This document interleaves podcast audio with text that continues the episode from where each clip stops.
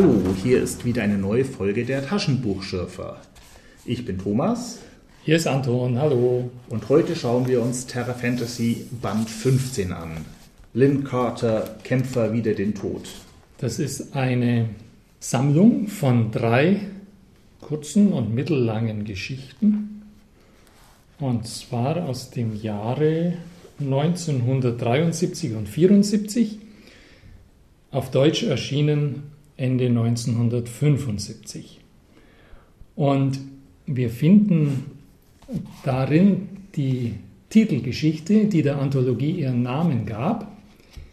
Die heißt Kämpfer wider den Tod und ist von Fritz Leiber. Wieso sagen wir nicht lieber? Weil ich den Namen schon seit vielen Jahren kenne und ich wäre nie auf die Idee gekommen, ihn ähm, lieber auszusprechen. Wir können auch Fritz Lieber sagen. Das wäre sehr irritierend für mich. Ganz schwierig ist es ja bei Walter Mattau. Aber Wieso? Was gibt es denn da für Alternative? Naja, dann amerikanisch aussprechen. Ich bin sicher, da hieß er nicht Mattau. Sondern vielleicht ich weiß lieber nicht. Nee, nicht. Okay, also Lynn Carter hat ein schönes Vorwort darin und erklärt darin das Etikett Schwert und Magie. Oder wie der Fachmann weiß, man nennt es auch Sword and Sorcery. Genau. Dieses Etikett wird auf diese drei Geschichten geklebt von Lynn Carter und er schreibt auch ein bisschen über die Autoren, die er darin versammelt. Da ein kurzes Zitat, das ist ganz lustig. Also der erste Autor, Leiber, Fritz Leiber, ist ein imposanter Mann. Groß, schlank, hager, das feingeschnittene Gesicht von einer Mähne grauen Haares umrahmt. Wie der Doc in Zurück in die Zukunft, oder? Die Stimme tief und ohne Hast. Der Blick nachdenklich und voll des Humors, der in seinen Geschichten so oft zum Tragen kommt. Wenn da einer drin war in der Geschichte, habe ich keinen Humor gefunden. Er sieht aus, als gehörte dieser flatternde schwarze Umhang um seine Schultern, der große Rubin an seinen Hals und der schmale, runenverzierte Degen an seine Seite. Das ist eine Figur, die er da beschreibt. Also der wurde 1910 geboren als Sohn eines berühmten Shakespeare-Schauspielers gleichen Namens, den Sie vielleicht aus manchem großartigen alten Film kennen, wie etwa Charles Lawtons Glöckner von Notre Dame.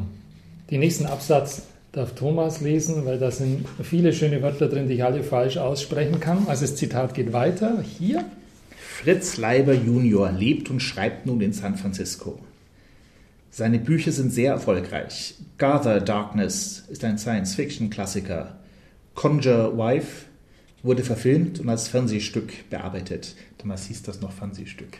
Fernsehspiel.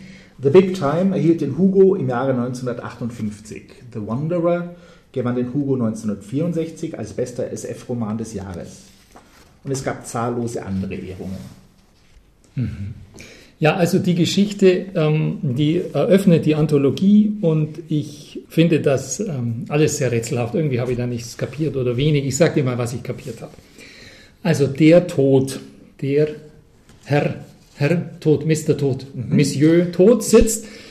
Wie? Ich kenne ihn aus vielen Geschichten. Kennst aus vielen Geschichten. Also der Tod sitzt als Burgherr mit bleichem Schädel auf seinem Schloss herum und er muss, wie es seine Aufgabe so ist, er muss Leute zum Sterben bringen.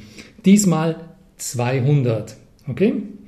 Und dafür hat er genau 22 Herzschläge Zeit. 22 Herzschläge, 200 neue Leichen. Das ist die, der Auftrag, die Prämisse, die unmögliche Prämisse der Geschichte. Jetzt macht sich der Autor ein bisschen leicht und gibt bekannt, die Zeit für den Tod läuft anders. Mhm. Aha, okay. Er hat also eine andere Zeit. Und damit schafft er es auch zumindest scheint es mir so, dass er es schafft. Die letzten zwei widersetzen sich ein bisschen, da dauert es ein bisschen länger, aber er kriegt schließlich alle 200 um die Ecke. Und dann ist der letzte Herzschlag um und auch die Geschichte zu Ende. Erinnerst du dich an den Schmann? Ich muss gestehen, ich habe die Geschichte nicht gelesen. Ich, anders als Anton bin ich diesmal nicht dazu gekommen. Ausnahmsweise, muss man wirklich sagen, du bist der gründlichste Leser von uns beiden und nach 15 Bänden oder nach 14 Bänden kann man wirklich mal eine Geschichte nicht lesen. Das sei dir verziehen. Vor allem nehme ich an, du würdest dich noch daran erinnern. Und ich finde es interessant, äh, was du mir jetzt über die Geschichten zu erzählen gezwungen bist. Nein, ich kann mich nicht wirklich daran erinnern. Ich schätze Fritz Leiber sehr. Ach so. Ich, er ist einer von den Guten. Mhm. Ein kluger Kopf und der gute Geschichten geschrieben hat.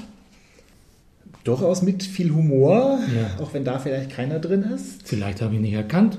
Humor ist ja immer so eine Sache. Traditionell ist dieser personifizierte Tod, den ich aus vielen Geschichten kenne, ja immer so ein bisschen in humorvolle Gestalt. Mhm. Also nicht nur vom Brandner Kasper, sondern auch bei äh, Terry Pratchett, der personifizierte Tod. Die Prämisse klingt eher auch jetzt nach, einem, nach einer Denksportaufgabe für den Tod, als nach einer hochdramatischen Geschichte. Ist es eine der Geschichten um seine zwei Helden, wie heißen sie, Fafert und den grauen ja, Mausling, Maus, Mausling oder Mauser, ja, ja. ja, ja genau. übersetzt. Die habe ich alle gelesen. Da gibt es ganz viele und ich habe sie gut in Erinnerung. Mhm. Ähm, okay. Farford ist ein großer, kräftiger Barbar, so Conan-Typ, und der graue Mausling ist ein kleiner, verschlagener Dieb. Die treten da kurz auf in der Geschichte, ja. Okay, also damit wollte sich Linkada mit zwei Federn schmücken. Erstens diese, dieses bekannte Duo und der berühmte Autor und die setzt er dann an Anfang. Und wenn man diese, diesen ganzen Geschichtenkreis nicht kennt, dann steht man ein bisschen im Wald. Hm? Weil da tauchen halt andere Figuren auf und die beiden kommen auch mal vor. Und dann ist das Ganze so kurz, dass mir der Verdacht kam, das war ein Entwurf für eine längere Geschichte, die nirgends platziert wurde, weil sie nie fertig geschrieben wurde und dann ist das eben hier gekommen. Okay. Na gut, ist okay. Ist es vielleicht so, so was Lyrisches, wie die, die von Edgar Allan Poe gibt es doch auch einige so nein, kurze Geschichten? Nein, nein, nein. nein, nein, okay. nein, nein aber es ist, es ist eine, eine atmosphärische Geschichte mit den Figuren, die, vor, die wirklich ausgestaltet sind, die sind, sind sehr gut und die, sind, die sieht man wirklich vor sich, die haben Substanz. Das ist, ähm, da merkt man schon, dass der das kann, ja, gebe ich zu. Ich werde sie auf jeden Fall nochmal lesen. Jetzt liest das nochmal. Okay, dann müssen wir es alles nochmal aufnehmen, weil ich völlig daneben liege, oder? Gehen wir lieber schnell zur nächsten Geschichte über. Da gibt es mehr zu erzählen. Das ist Michael Moorcock. Der Jademann heißt die Geschichte, oder? Ja, genau. Der Jademann. Dem haben wir schon einige, einen, einen Teil Fantasy-Band gelesen. Ja, das stimmt. Das war auch ein Genuss, muss ich wirklich sagen. Ähm, da ging es um den Ritter, war Europa, was stand da im Zentrum? Menschenskinder. In einer, in einer Schwert- und Magiegeschichte ging es um ein vereinigtes Europa. Ist doch sensationell. Das lasse ich auch dich lesen. Da geht es um diesen, diesen Helden, der heißt Elric in dieser Geschichte. Und dieser dieser Autor, Michael Moorcock, der wird auch wieder ganz treffend und mit eigenen Worten von Lynn Carter im Vorwort charakterisiert. Und das steht hier. Elric von Melniboné. Oder Melniboné. Sehr einfallsreiche Aussprache, wirklich toll. Entstammt der Feder eines talentierten jungen Briten. Ach Gott, eines jungen Briten. ja, Moorcock, ein junger Brite, genau, war mal. Michael Moorcock. Er ist Jahrgang 39, glaube ich, und somit einer der jüngsten erfolgreichen Fantasy-Autoren. Er schreibt seit seinem 15. Lebensjahr und hat sich auf dem Gebiet der Science Fiction nicht nur als Autor, sondern auch als Herausgeber einen Namen gemacht. Aus der Fülle von Büchern, Fortsetzungen, Trilogien, Tetralogien seiner Fantasy-Erzählungen erscheint mir die Elric-Saga die beständigste. Elric ist kein muskelbepackter Barbar, sondern ein schwächlicher Albino, Prinz eines versunkenen Reiches. Er ist zudem kein Held im üblichen Sinn, sondern eine tragische Figur, der Schurke seines eigenen düsteren Epos. Und der hat auch einen Kollegen dabei, seinen Sancho Panza, mhm. der tritt immer mit ihm auf, auch in den anderen Geschichten, der heißt Moonglam. Es wird hochstilisiert zu einer sensationellen Nebenfigur, wirkt aber in der Geschichte völlig blass. Also mit dem brauchen wir uns nicht aufhalten. Ähm, diese Geschichte kommt ganz überraschend in Gang. Das hat mir sehr gut gefallen. Mhm. Die zielt auf was völlig anderes ab. dieser Prinz Elric wird als ruheloser Wanderer bezeichnet. Und der ist mit seinem Sancho Panza unterwegs und die beiden sind völlig abgebrannt. Und warum? Weil sie rauschende Feste feiern. Immer wenn sie wo Geld gemacht haben, dann feiern sie in dieser, in dieser Welt, von der man nicht weiß, ist sie vor der irdischen Geschichtsschreibung oder ist sie in einer fernen Zukunft. Du würdest wahrscheinlich auch vermuten, vor, vor der irdischen Geschichtsschreibung, man weiß es nicht. Ich weiß es nicht. Ich weiß nur, dass Michael Moorcock viele Welten parallel zu unserer und vor und nach unserer erschaffen hat. Vielleicht später mehr dazu. Also es ist kein rein wissenschaftliches Weltbild. Die Mythologie hat eine ganz seltsame Wirklichkeitsbedeutung. Ähm, Schwerter führen ein Eigenleben, geben Geräusche von sich, reden mit und machen auch mal selber was. Und was aber das gleiche ist wie in unserer Welt, die Herbergen müssen bezahlt werden. Mhm. Billige Herbergen sind schlecht, teure Herbergen kosten viel Geld, schöne Feste kann man nur feiern, wenn der Beutel voller Gold ist. Und Karawanenführer sind sehr wählerisch in ihrem Security-Personal. Mhm. Und offenbar wirken Elric und sein Freund Moonglam nicht sehr vertrauenswürdig, deswegen dürfen sie bei keiner Karawane mitmachen ähm, verdienen deswegen auch kein Geld und schlafen deswegen im Straßengraben.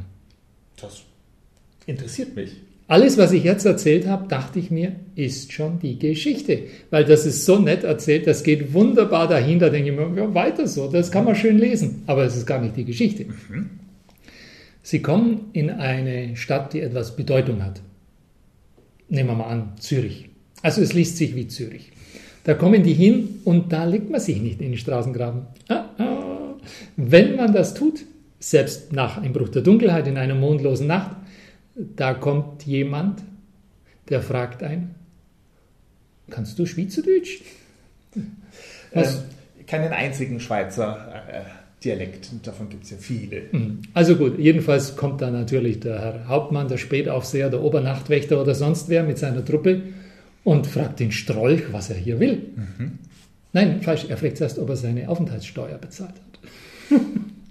naja, so geht das. Und er hat natürlich nicht bezahlt, er ist abgebrannt, er kann es auch nicht zahlen, ihm wird mit Haft gedroht. Und dann kommt ein anderer, ruheloser Wanderer dahergeritten, Herzog Awan. Und dieser Awan löst ihn aus, gibt dem Hauptmann ein kleines Lederbeutelchen voll mhm. Gold und ähm, er kassiert den Prinz Elric daraufhin nicht in die Ausnüchterungszelle, sondern lässt ihn seiner Wege ziehen. Herzog Awan lädt Prinz Elric ein zu einem Nachtmahl. Er hat einen türkischen Plan, oder? Überhaupt nicht. Hm? Das dachte ich mir, das kommt jetzt. Jetzt geht es Prinz Elric ans Leder und jetzt muss er sein Schwert ziehen. Nein, die beiden treffen eine Vereinbarung. Und erst jetzt beginnt die Geschichte. Ist gut gemacht, oder? Mhm. Man, man, man merkt es gar nicht, dass man die ganze Zeit in der Einleitung war. Kann der, erzähl mal, macht der Murkock das generell so oder kann der das? Oder? Ich habe wenig Murkock gelesen. Vor allem. Ähm, das klang vorher, aber sehr kompetent, hast du ja, übrigens gesagt. Vielleicht fünf, sechs Bücher. Na, das ist doch was. Oder acht, aber gerade die Elric-Geschichten, die seine mhm. bekanntesten sind, so. habe ich nicht gelesen. Also es haben sich jedenfalls hier zwei ruhelose Wanderer getroffen. Das ist glaubhaft, dieses Treffen. Herzog Awan hat sein Geld noch, ihm ist langweilig. Eine wunderbare Voraussetzung für gute Geschichten. Einem der Helden ist langweilig. Du erzählst jetzt nichts von Sherlock Holmes, okay? Okay. Nichts, nichts dergleichen. Gut, also Herzog Awan will Prinz Elric gewinnen für ein Unternehmen in eine Welt, wo sich der Abenteurer nicht so ganz wohl fühlt alleine, während er sonst immer alles alleine gemacht hat. Aber da will er, traut er sich nicht hin. Eine Expedition. Ja, hm. genau. Und zwar auf eine Insel, die verlassen ist, weil was ganz Sensationelles da geschehen ist. Also man muss sich das wohl so vorstellen, wie heißt das, wenn, wenn ganz München vermint, nicht vermint, aber die ganzen Kanaldeckel festgeschweißt werden? Wer kommt da immer in die Stadt? Das ist die Sicherheitskonferenz. Ja, genau sowas, sowas. Die Sicherheitskonferenz der Götter, die war da auf dieser, auf dieser Insel. Und alle Bewohner sind geflohen. Ich sagte ja, das passiert in München auch noch irgendwann. irgendwann hauen die alle ab, wenn wieder Sicherheitskonferenz ist. Ich meine, man steht ja auch endlos im Stau. Auf der Insel auch. Die kamen kaum weg. Und sie mussten vor Schreck ihre Schätze zurücklassen. Also die Sicherheitskonferenz fand statt, die Götter waren da, die Männer, Menschen, Frauen, alle fort. Die Schätze blieben zurück. Das klingt ehrlich gesagt gar nicht so nach einer klassischen Sword and Sorcery Fantasy Geschichte, sondern so frühes 20. Jahrhundert Abenteuergeschichte, Expedition nach Südamerika, um ein um Eldorado zu finden. Doc Savage. Ja. Eldorado, ja. Ja, genau. Genau. Ähm, also nach diesem Auftakt kippt die Stimmung ein bisschen. Da wird er, da ist die Atmosphäre anders. Ich werde jetzt gleich mit dir einen Test machen und du musst mir spontan sagen, woran dich das erinnert. Also die Schätze lagern in dieser verlassenen Stadt und die Stadt heißt Rling Woran erinnert dich das? Bitte sag es, Lovecraft, Cthulhu. Ja, Relief natürlich. Also ja. hätte ich jetzt erstmal gedacht. Genau. genau. Und in die Stimmung ähm, tendiert er dann auch. Da gibt es also Widerstände, während sie dahin segeln. Also zunächst müssen sie um das Südkap der kochenden See. Das ist furchtbar dramatisch. Man kommt kaum rum um dieses blöde Südkap. Und dann sind sie auf einem Ozean, wo niemand zurückkehrt. Aber nicht deswegen muss der Prinz Elric mitfahren mit dem Herzog Avan. Er muss mitfahren, weil es ist möglicherweise Zauberei im Spiel. Mhm. Und Prinz Elric kann da ein bisschen was. Das weiß ich, ja. Und deswegen will der Herzog Avan ihn dabei haben. Aber bis dahin braucht man noch keine Magie. Man kommt dahin und dann laufen sie da rum auf dieser Insel, suchen die Stadt, von der niemand weiß, wo sie ist, und dann werden sie überfallen. Und die Wesen, die da auftauchen, wie heißen die? Olaps. Olaps. Also vorher kommen Seeungeheuer, aber die wird man ohne Magie los, aber die Olaps wird man nicht ohne Magie los, sind Reptilienwesen. Mhm. Klingt jetzt ein bisschen nicht so gruselig. Nicht so gruselig wie Lovecraft. Nein. Ich denke bei Reptilienwesen an, an laufende Schlangen. Mhm. Mhm. Ja. Und Lovecraft wäre noch? Fischwesen. Fischwesen, achso, ja, genau. Ja, stimmt. Außerdem ähm, was sie bei Lovecraft nicht tun, diese Reptilienwesen schleudern äh, spitze Scheiben. Also so eine Art Diskus. Mhm. Diskus, der wehtut. Diskus, der richtig wehtut. Also diesen Wesen wird man nicht Herr ohne Zauberei, weil sie so übermächtig sind. Und da wird Elric jetzt richtig aktiv. Ja. Das Ganze wirkt ziemlich lächerlich. Es ist nicht glaubhaft, was er da macht ähm, mit seinem Privatdämon den ruft er, der hat aber keine Lust oder keine Zeit. Und, ähm, ist das der, der aus dem Schwert kommt? Weil nein, nein, nein, nein. Nein, nein, ist nicht das Schwert. Bekannte bei Erik ist ja, dass er sein verfluchtes Schwert mit einer langen Geschichte hat. Ja, ja, ja. Okay. Das, das, Schwert tritt später in Aktion. Nee, das ist ähm, einfach ein, ein Hilfsgeist, der aber sehr launisch ist. Und naja, okay. ist halt, ähm, es gibt auch da launische Wesen. Also Jedenfalls, der hilft ihm dann und so weiter. Und, aber das müssen wir jetzt nicht weiter ausdehnen, oder? Man kann sich denken, sie kommen an die Stadt hin. Okay. Sie kommen dahin und die Schätze sind auch schon auf ein Schiff geladen und bloß da ist noch ein Böser, der heißt Erekose. Der ist eigentlich jetzt gar nicht so böse. Das ist eher ein Vorfahr von dem Elric, der zufälligerweise in der Stadt war, mhm. als die Sicherheitskonferenz war dann hat das Security-Personal gemeint, weil du da warst und das alles gehört hast, was die besprochen haben, musst du jetzt ewig leben und mhm, dass mhm. ich dich immer daran erinnern. Du kannst aber niemand sagen. Ich glaube, ich habe den Namen schon mal gehört. Das dürfte eine andere Inkarnation des ewigen Helden sein. Ähm, auf all diesen Fantasy-Welten und auch nicht so Fantasy-Welten, die Moorcock erfunden hat, gibt es einen Helden, der für das Gleichgewicht kämpft. Ähm, da gibt es nämlich äh, Ordnung und Chaos, so als quasi Gut und Böse und mhm. keiner darf die Überhand gewinnen. Und wenn Chaos die Überhand gewinnt, ist schlecht und dann sucht sich die Ordnung einen Helden, der für die Ordnung kämpft. Und das ist entweder Elric oder äh, Korum hieß einer oder vielleicht der aus, war das, war das Lord Brass? Nein, also einer aus diesem Mhm. Zyklus. Oder auch einer aus dem London der 1960er Jahre, Jerry Cornelius. Das könnte auch einer davon gewesen sein, dieser Eric Housset. Ausgleichende, ausgleichschaffende Figuren. Mhm. Ähm, der Prinz Elric hilft ihm, dass er seinen Frieden finden kann. Er verrät auch, dass es dann noch ein Schiff gibt, auf das man schleunigst kommen muss. Und ja, und jetzt fragst du natürlich, und was hat der Jademann, Titel der Geschichte, damit zu tun? Das ist eine Figur mit besonderen Augen, die man eigentlich stehlen will. Deswegen ist Herzog Avan dahin. Ähm, er will sie stehlen, er erkennt, wo die sind. Ähm, das sind Labyrinthe, kristallene Labyrinthe. Man kann sich drin verlieren, wenn man nicht aufpasst oder niemand hat, der ihm wieder raushilft. Und naja, und damit das Ganze in Gang kommt, muss noch ein Blutopfer her und dafür sorgt das Schwert, das sich plötzlich selbstständig macht und den armen Herzog Avan umbringt. Hm. Was mir da jetzt, das ist jetzt vielleicht eine Murkock-Spezialität, nicht so gefallen hat, für den Herzog Avan wird ein Grabmal hergerichtet mit Grabinschrift. Aha. Die vielen gemeuchelten und gemordeten Seemänner die werden nicht mal namentlich erwähnt. Die liegen einfach auf dem Platz, sich selbst überlassen.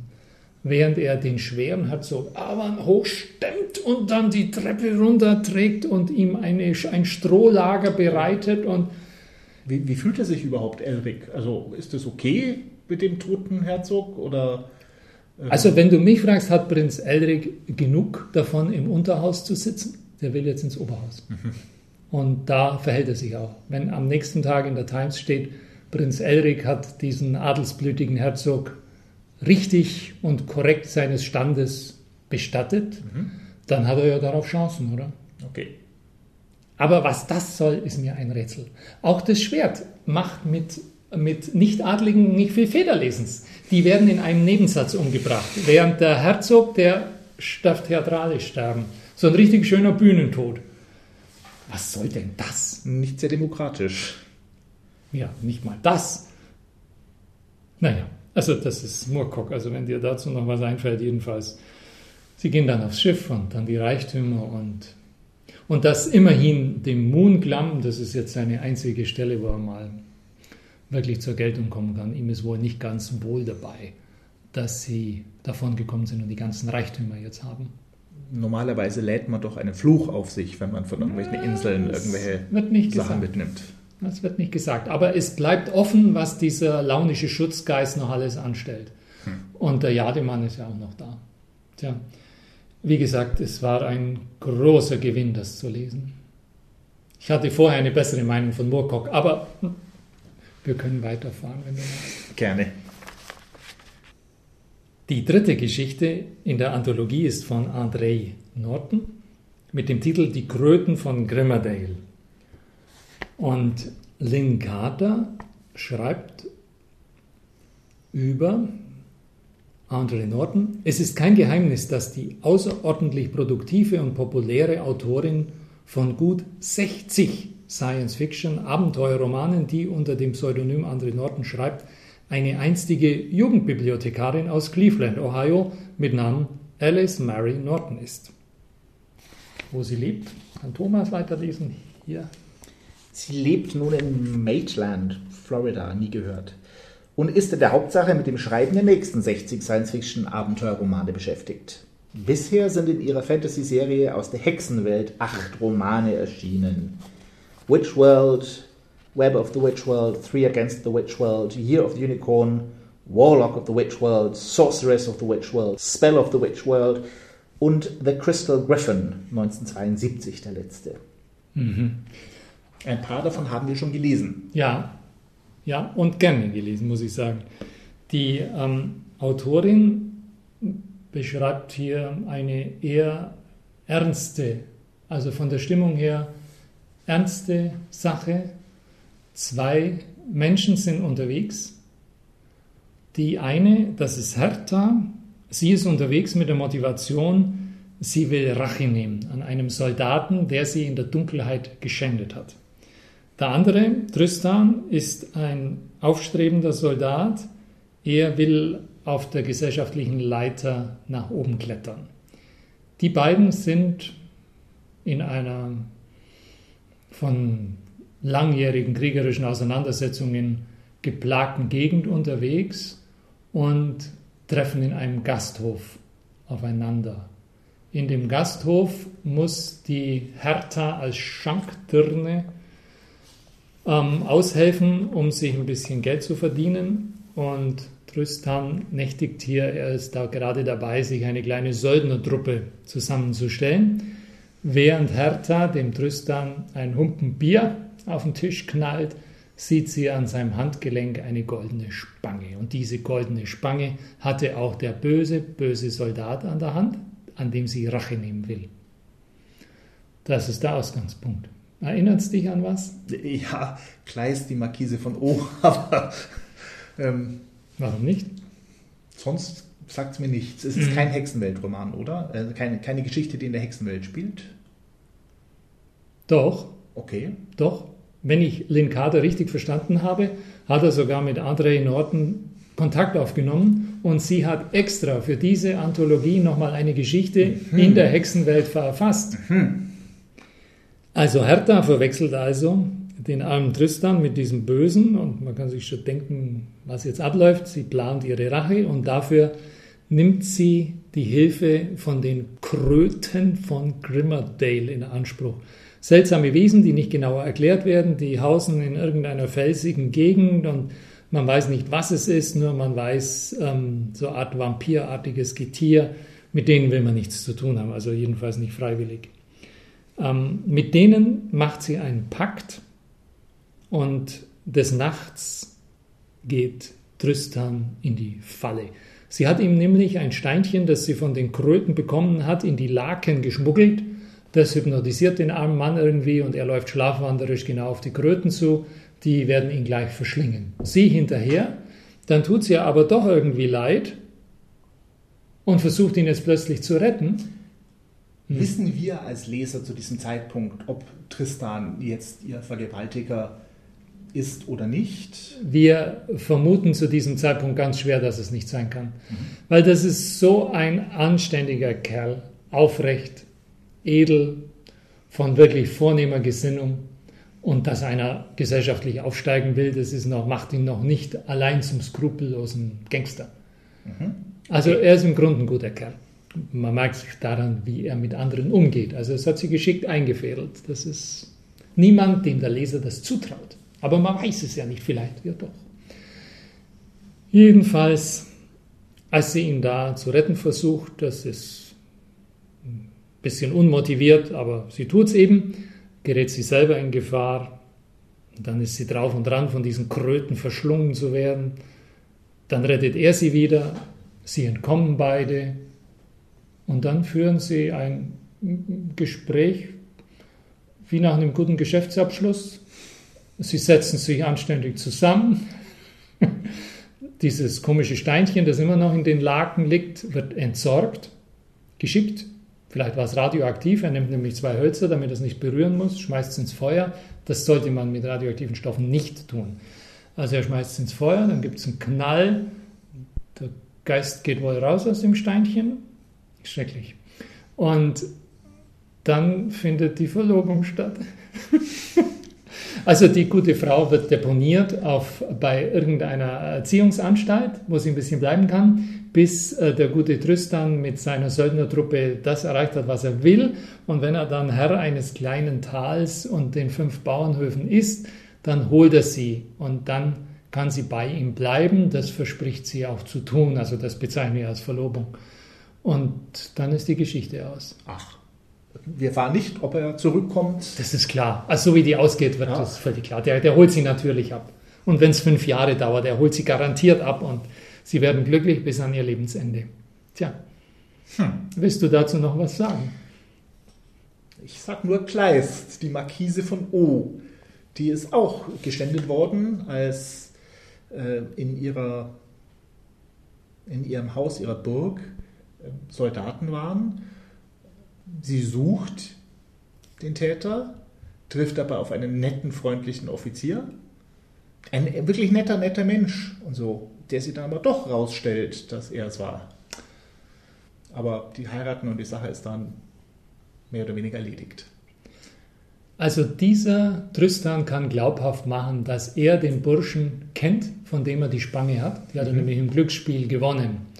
Und er beschreibt diesen Typen als einen richtigen, gewissenlosen, rauen Burschen, dem man das voll zutrauen kann, auch als Leser.